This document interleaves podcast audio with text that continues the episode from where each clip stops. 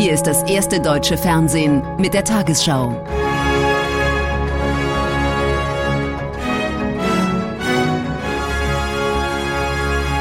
Heute im Studio Thorsten Schröder.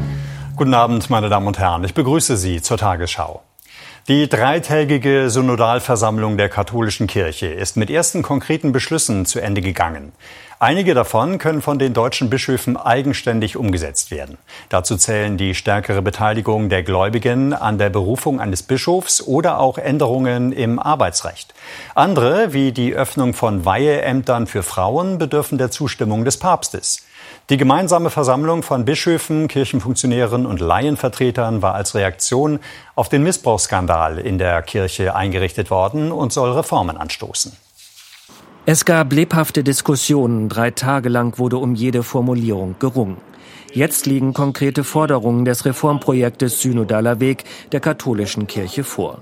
Sie wurden von den 230 Verbandsvertretern, Theologen, Ordensleuten und Bischöfen verabschiedet. Die Bilanz optimistisch. Wir verändern das konkrete Handeln der Kirche. Und ich habe die große Hoffnung, uns gelingt der Durchbruch in eine veränderte Kultur, deutlich partizipativer, gerechter, in geteilter Verantwortung aller, die durch Taufe und Firmung zum Gottesvolk gehören. Konkret sehen die Beschlüsse folgende Forderungen vor. Die Freigabe des Zölibats, den Zugang von Frauen zu Weiheämtern, eine an die Gegenwart angepasste Sexualmoral, keine Diskriminierung von Homosexuellen und Mitsprache von Laien bei der Bischofswahl. Immer wieder wurde in den Diskussionen auch vor dem Tagungsgebäude deutlich, wie ungeduldig Betroffene und Delegierte sind und wie vehement sie Veränderungen in der katholischen Kirche fordern. Ich habe Jahre erlebt, in denen Frauen Kirche vor Ort in den Gemeinden möglich gemacht haben, aber von unserer Kirche nicht wertgeschätzt worden sind. Ich bin nicht mehr bereit, das zu dulden. Die zentralen Aspekte, die den Kern der Lehre ansprechen, müssen nun von Papst Franziskus bewertet werden. Was die Richtung Rom angeht, merkt man im Moment nur, da kommen eigentlich nur Bedenken, Sorgen, so nach dem Motto, ihr macht hier zu viel Parlament und auch äh, im Sinne, ihr macht einen Eigenweg und ihr verliert die Einheit mit dem Papst. Es stehen also schwierige Verhandlungen an. Im Herbst treffen sich die Synodalen zu ihrer nächsten Tagung. In Deutschland nimmt das Tempo bei den Impfungen gegen das Coronavirus immer weiter ab. Während gestern 266.000 Dosen gespritzt wurden, waren es eine Woche zuvor noch 428.375 Injektionen. Knapp drei Viertel aller Menschen in Deutschland sind zweimal geimpft und haben damit eine Grundimmunisierung erhalten. 54,2 Prozent bekamen inzwischen auch eine Auffrischungsimpfung. Als erstes EU-Land hat heute Österreich eine allgemeine Impfpflicht in Kraft gesetzt. Sie gilt für alle Erwachsenen ab 18 Jahren mit Wohnsitz im Land. Ausgenommen sind Schwangere und Menschen, die aus gesundheitlichen Gründen nicht geimpft werden können. Von Mitte März an sollen bei Verstößen Geldstrafen in Höhe von 600 bis 3600 Euro fällig werden. Wirtschaftsminister Habeck hat vor dem Hintergrund der Ukraine-Krise gefordert, die deutsche Abhängigkeit von Gas aus Russland zu verringern. Den Zeitungen der Funke Mediengruppe sagte der grünen Politiker, die Vorsorge für den nächsten Winter müsse verbessert werden. Die geopolitische Lage zwinge Deutschland, andere Importmöglichkeiten zu schaffen. Habeck warnte in diesem Zusammenhang vor einer Inbetriebnahme der Ostsee-Gaspipeline Nord Stream 2. Die vergangenen Wochen hätten Sorgen wachsen lassen, dass Russland seine Gaslieferungen auch gegen deutsche Interessen einsetze, so Habeck. Rund zwei Monate vor der Präsidentenwahl in Frankreich sind heute die beiden konkurrierenden Kandidaten des extremen rechten Lagers vor ihren Anhängern aufgetreten. Marine Le Pen vom Rassemblement National sprach auf einer Wahlkampfveranstaltung in Reims. Ihr Rivale Eric Zemmour warb in Lille um Stimmen mit ihren Fans auf Tuchfühlung. Präsidentschaftskandidatin Marine Le Pen genießt beim großen Wahlparteitag des Rassemblement National in Reims das Bad in der Menge. Mehrere tausend Anhänger wollen ihre Kandidatin sehen. Jeder soll wieder in der Metro oder Straßenbahn fahren, ohne Angst haben zu müssen. Egal ob in Lille oder Valenciennes. Und Kaufkraft ist auch ein zentrales Thema für mich. Zum dritten Mal tritt die rechtsaußenstehende Marine Le Pen bei den französischen Präsidentschaftswahlen an. Mit anderen Tönen als bei den letzten Malen und einem Fokus auf soziale Fragen. Frankreich ist nicht dem Niedergang geweiht. Die Franzosen sind nicht verdammt abgehängt zu werden. Zusammen müssen wir unser Land unseren Mitbürgern zurückgeben, die Frankreich lieben. Rund 200 Kilometer entfernt in Lille vor der Halle Proteste, innen die große Inszenierung. Eric Seymour, ehemaliger Journalist, will Marine Le Pen rechts überholen mit antimuslimischen und fremdenfeindlichen Parolen. Wir sehen kaum noch Röcke, aber sehen die Kopftücher Niqab. Wir suchen Frankreich, aber wir finden es nicht mehr. Frankreich verschwindet vor den Augen der entsetzten Franzosen. In einer aktuellen Ipsos-Umfrage liegen beide Rechtsaußenkandidaten gleich auf. Mit dem Duell rechts außen heute geht der Wahlkampf in Frankreich in die heiße Phase. Im linken Lager gibt es eine Vielzahl von Kandidatinnen und Kandidaten. Auf einen konnte man sich nicht einigen. Und Präsident Macron hat offiziell noch nicht erklärt, ob er wieder antritt. Bis zum ersten Wahlgang in gut zwei Monaten kann es noch einige Überraschungen geben. Die USA wollen bestimmte Sanktionen gegen den Iran aufheben, um die Atomgespräche in Wien voranzubringen. Es handle sich um Strafmaßnahmen gegen das zivile Nuklearprogramm Teherans, sagte ein Regierungsbeamter in Washington. Aus Teheran hieß es dazu, sollten tatsächlich einige Sanktionen aufgehoben werden, könnte dies eine gute Absicht unter Beweis stellen.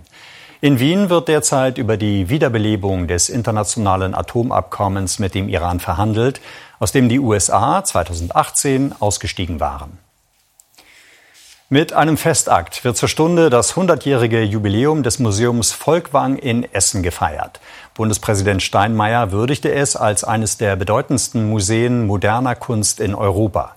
Zum Jubiläum wird die Impressionistenschau Renoir, Monet, Gauguin Bilder einer fließenden Welt gezeigt, gesammelte Werke des Volkwang-Gründers Osthaus und des Japaners Matsukata. Kunst für alle. Mit dieser Vision gründet Karl Ernst Osthaus das Museum Volkwang, das erste Museum der Moderne mitten im Ruhrgebiet. Zum 100-jährigen Bestehen besucht Bundespräsident Steinmeier als Schirmherr die großen Meister der französischen Moderne, Van Gogh, Cézanne und Renoir.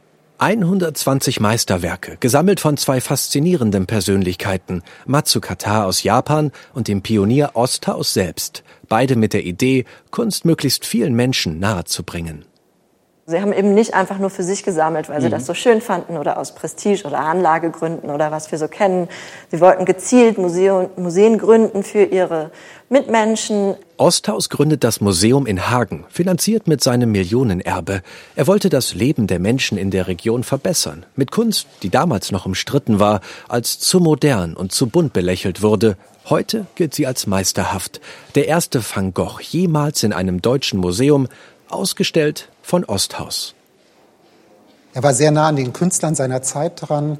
Er war einer der ersten, der die Impressionisten und Postimpressionisten sammelte. Das erste Museum, das Van Gogh, Cézanne, Gauguin sowohl erwarb als auch ausstellte. Aber er war vor allen Dingen auch ein Vorreiter der kulturellen Bildung, was für uns heute so wichtig ist. Der nordische Name des Museums spricht für sich. Volkwang, Halle des Volkes. Kunst und Leben sollen sich hier vereinen, frei zugänglich und ohne Eintritt. Das gelingt bereits seit 100 Jahren erfolgreich.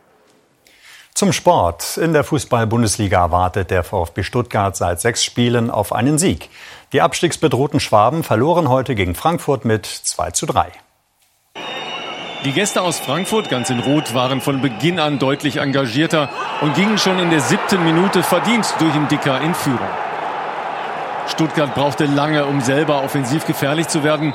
Nach einem Freistoß von Fürich schaffte Waldemar Anton kurz vor der Pause den Ausgleich vor 10.000 Zuschauern das erste Tor des VfB Stuttgart seit Mitte Dezember.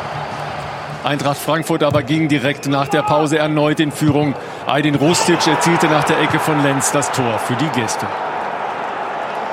Aber Stuttgart kämpfte sich wieder ins Spiel zurück und konnte in der 70. Minute ausgleichen. Nach der Vorarbeit von Sosa, Sascha Kalajdzic mit dem 2 zu 2. Der Siegtreffer für Frankfurt fiel dann erneut nach dem Schuss von Rustic, den Mavropanos unhaltbar ins eigene Tor abfälschte. Der erste Erfolg für Eintracht Frankfurt in diesem Jahr gleichzeitig eine ganz bittere Niederlage für den VfB Stuttgart. Seit fünf Spielen warten Markus Weinzel und der FC Augsburg auf einen Bundesligasieg. Gegen Union Berlin starten die Augsburger in Rot mit aggressivem Pressing nach einer Viertelstunde. Dieser Fehler der Gäste. Michael Gregoritsch erzielt die Führung für die bayerischen Schwaben. Sein dritter Treffer im vierten Rückrundenspiel begünstigt durch das waghalsige Anspiel des ehemaligen Augsburger Keepers Lute. Der FCA mit einer starken ersten Hälfte. Nach einer knappen Halbstunde der nächste Hochkaräter. Florian Niederlechners Schuss gerade noch geklärt. Seinen Nachschuss pariert Lute dann. Union mehrfach im Glück. Kurz vor der Pause wieder der beste Augsburger Gregoritsch. Die Latte verhindert das 2 zu 0. Der Schütze nimmt es mit Humor. Denn nach dem Seitenwechsel drängt der FCA auf die Entscheidung. Nach einer knappen Stunde erhöht André Hahn mit diesem Traumtor auf 2 zu 0. Der Abstiegskandidat gewinnt verdient und holt einen wichtigen Erfolg. Trainer und Team sind zufrieden. Die weiteren Ergebnisse des 21. Spieltags. Mainz-Hoffenheim 2 zu 0, Bielefeld-Mönchengladbach 1 zu 1, Köln-Freiburg 1 zu 0. Im Abendspiel München gegen Leipzig steht es kurz vor Schluss 3 zu 2. Gestern spielte Hertha BSC gegen Bochum 1 zu 1. Morgen empfängt Dortmund Leverkusen und Wolfsburg spielt gegen Kräuter Fürth. Die Tabelle. München vor Dortmund, Leverkusen und Union Berlin, dahinter Freiburg, Köln, Leipzig, Hoffenheim und Frankfurt. Die zweite Hälfte beginnt mit Mainz vor Bochum und Mönchengladbach. Augsburg ist auf Platz 15. In der Abstiegszone Wolfsburg vor Stuttgart und Kräuter Fürth. Bei den Olympischen Winterspielen in China hat das deutsche Team seine erste Medaille gewonnen. Die Skispringerin Katharina Althaus holte Silber und lag dabei nur knapp hinter der Slowenin Bogatay. Die Freude über Silber war Katharina Althaus anzusehen, die erste Medaille für das deutsche Olympiateam. Für die 25-Jährige aus Oberstdorf war sogar noch ein bisschen mehr drin. Nach dem ersten Durchgang führte sie 105,5 Meter. Die Bedingungen bei ihrem zweiten Sprung alles andere als optimal. Starker Rückenwind nur 94 Meter und keine guten Noten. Am Ende fehlten Althaus nur 2,2 Punkte zu Gold. Ich kann es noch nicht ganz fassen, aber ich freue mich einfach mega, dass es heute so geklappt hat und ich bin mega happy. Gold ging an die Slowenin Urscha Bogatay. Einen neuen Rekord stellte Claudia Pechstein auf. In wenigen Tagen wird sie 50 Jahre alt. Peking sind ihre achten Olympischen Spiele. Damit hat sie Geschichte geschrieben. Wie weit sie aber mittlerweile von der Weltklasse entfernt ist, wurde heute deutlich. Die Berlinerin wurde 20. von 20 Teilnehmerinnen. Dennoch strahlte sie am Ende ihres Rennens. Es war ein Sieg für mich, sagte sie später. Die schnellste über die 3000 Meter war Irene Schouten aus den Niederlanden. Gold in 3,56,93. Die bisherige Bestzeit bei Winterspielen hatte zuvor 20 Jahre lang Bestand. 2002 aufgestellt von Claudia Pechstein. Der dreimalige Olympiasieger Erik Frenzel wird seinen ersten Wettkampf am Mittwoch definitiv verpassen. Der nordische Kombinierer wurde positiv auf das Coronavirus getestet und befindet sich nach wie vor in Quarantäne. Und hier die Lottozahlen. 4, 17, 19, 26, 39, 45, Superzahl 3. Diese Angaben sind wie immer ohne Gewähr. Weitere Gewinnzahlen finden Sie auf tagesschau.de und im ARD-Text ab Tafel 580. Und nun die Wettervorhersage für morgen, Sonntag, den 6. Februar. Das Tief, das nach Skandinavien zieht, sorgt morgen bei uns für nasses, stürmisches Wetter. In der Nacht breiten sich Regenfälle zum Morgen hin bis zum Main und zur Mosel aus. Vom Norden bis in die Mitte stürmische Böen, im Bergland Sturmböen, in Gipfellagen Orkanböen. Am Tag regnerisches, stürmisches Wetter, nur in den Hochlagen Schnee. Der meiste Regen fällt an den Westseiten der Mittelgebirge, dort bis zu 50 Liter auf den Quadratmeter. In der Nacht plus sieben bis minus sieben Grad, am Tag zwei Grad im Erzgebirge, zehn Grad am Niederrhein. Der Montag ist wechselhaft und windig, vor allem im Süden und in der Mitte Regen, Graupel und Schneeschauer. Am Dienstag vor allem im Norden und Osten zeitweise Regen, im Südwesten ist es länger freundlich. Auch am Mittwoch ist es im Norden windig und zeitweise nass, im Süden freundlich und trocken.